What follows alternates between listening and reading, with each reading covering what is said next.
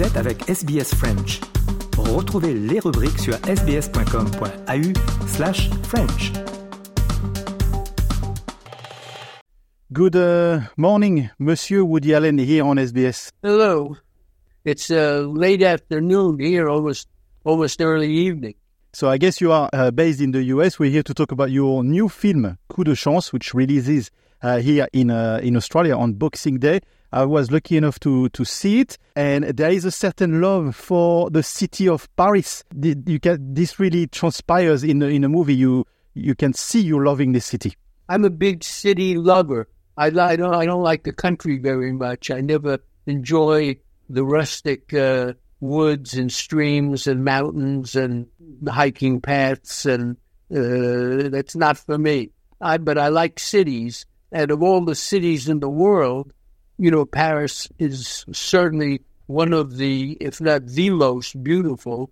And uh, I fell in love with Paris in the 1960s when I first came to Paris.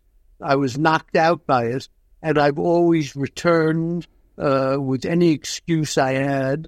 And it was a treat to be able to make coup de chance in Paris in French because it gave me a chance to live in Paris for a few months instead of just coming, you know, to enjoy the city for a few days or a week or two.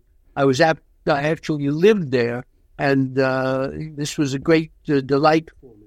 Uh, something interesting in the film, and let's talk about the film uh, just now. So, Coup de Chance, it's a it's a love story, but because it's a film of yours, there's not just one twist, but there's a couple of twists, I think, which I should say in English, along the way in a, in a movie. Uh, well, I try and keep the audience interested in the story. It seemed like an interesting story to me uh, to begin with that, uh, you know, a man would, uh, a woman be in love with her husband and uh, he would be so protective of her, so possessive of her, is what I mean. That uh, she would be having an affair and he would eliminate her lover. And she is not able to grieve publicly or say anything about it because she can't give away the fact she was having an affair. But suddenly, the person that she's been seeing week after week or day after day and having romantic rendezvous with vanishes. And uh, she has no idea why or where he's gone or what the problem is. And, uh, and she can't go to people and talk to them about it because she can't give away the fact that she was actually cheating on her husband in their marriage. So it seemed like an interesting uh, place to begin to write a story, flesh out some characters, and um, you know make a film. And then uh, give me, as I say, a chance to work in France. So this is your, your 50th film. So what a celebration to be in Paris. You, you mentioned it for, for, for, for, for just what you said about the city. There's, there's also some, something that is, is quite intriguing is, uh, you keep referring to New York in the film. Yes, there's always uh, uh, this mention that they lived in New York. There's a past in New York. And we know how much New York has featured in, in your life, in, in your filmography. Was this important for you to still have that link between Paris and New York?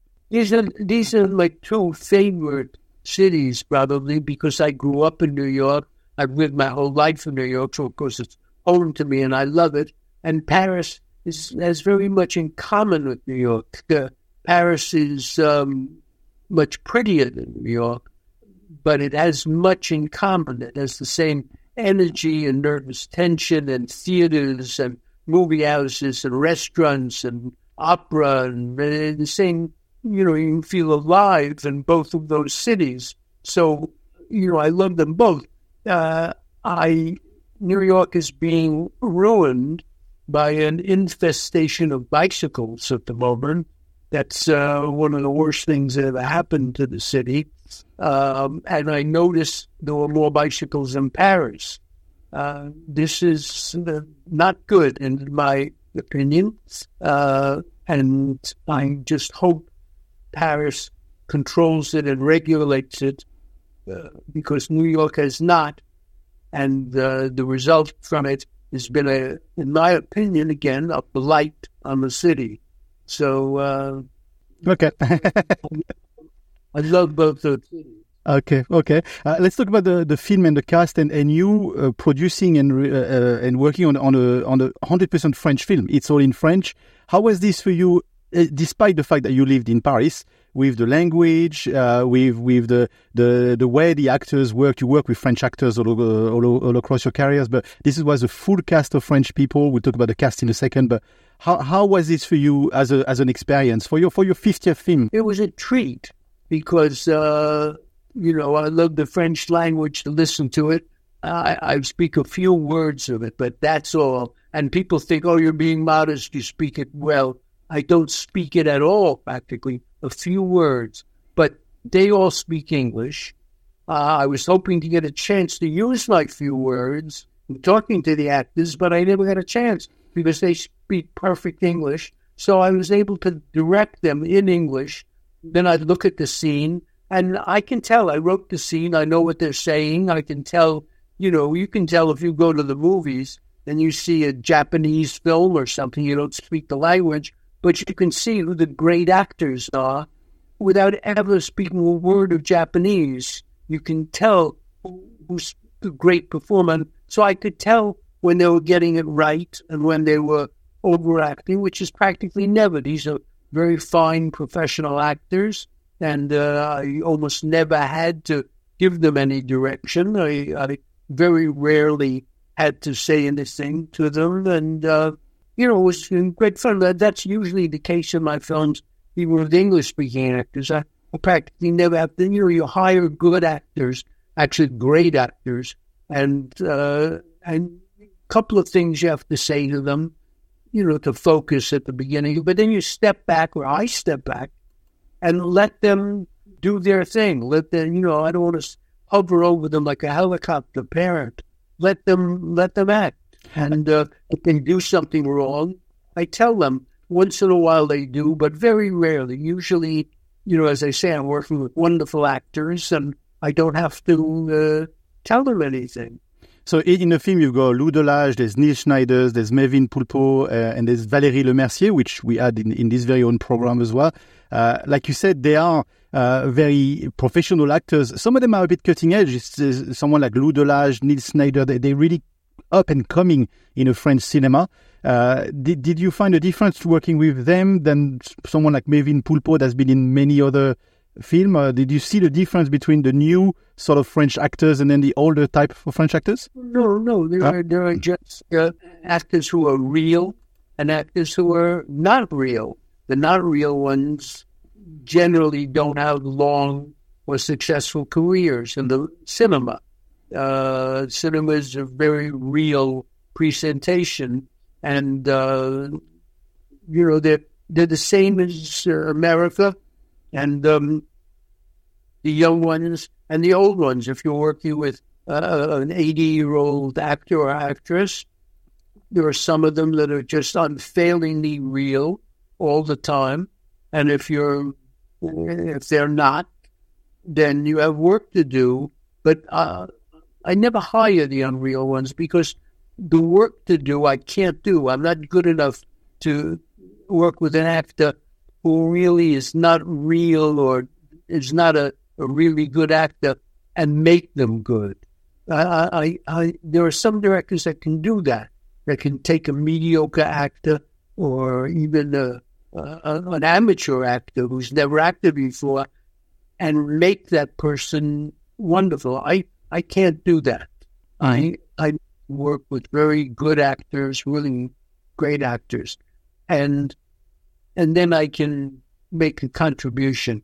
But uh, you know, I, they're, they're all the same: American, young, old, uh, Australian actors I work with, uh, the, the great ones that come to America, uh, and um, you know, French. It doesn't matter. Where, where, does this film sit in your in your filmography? You know, with you know, deconstructing Harry and uh, Vicky Cristina Barcelona and all this. Where is this one sitting in in your heart? Uh, I don't know yet. It's a little early. It, it, just came out fairly recently at the Venice Film Festival and in some countries in Europe. And um, I, I, don't know. I have to give it a little time and look at it. I could look at, now I won't look at the film. I never look at a film after I make it. But I, I will think back and think to myself, yes, that was a film in which I had a wonderful idea. I wrote it and I executed it well, and I'm proud of what I did.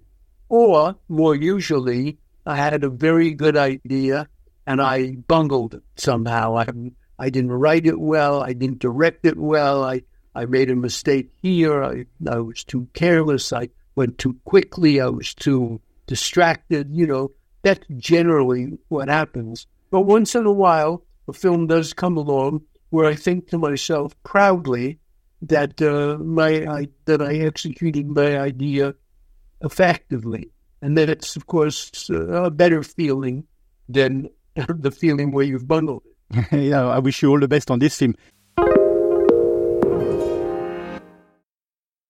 Hopefully, it will be received very well here uh, in Australia as well. Which we we have a love for the French culture. Uh, we have the love for the French. The French Film Festival does extremely well here. Uh, the French films generally does very well. So I, have got no doubt this is going to work super well. One last question. Are you already working on 51, 52? How does Woody Allen work in a, the series of films? Do you take them one by one, or do you already have a few ideas and stuff in your head? I do have an idea uh, for another film, and you know I'll only do it if somebody steps forward to finance it. To me, you know, people, young people are always asking me in interviews, um, what is the hardest part of filmmaking? the hardest part over my 50 films is always raising the money for the film. Once you raise the money, it's not as hard to actually make the film, but raising the money is always difficult. So if someone steps forward and says, We would like to finance yet another film for you, uh, then I'm sure I'll succumb to the temptation of saying, Well, I happen to have a good idea for film and, and make it. But uh, if nobody steps forward, then I'll you know pass quietly into my dotage and fade away.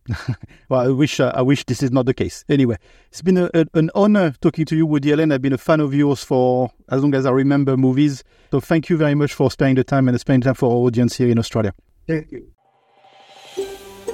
Vous voulez entendre d'autres rubriques comme celle-ci?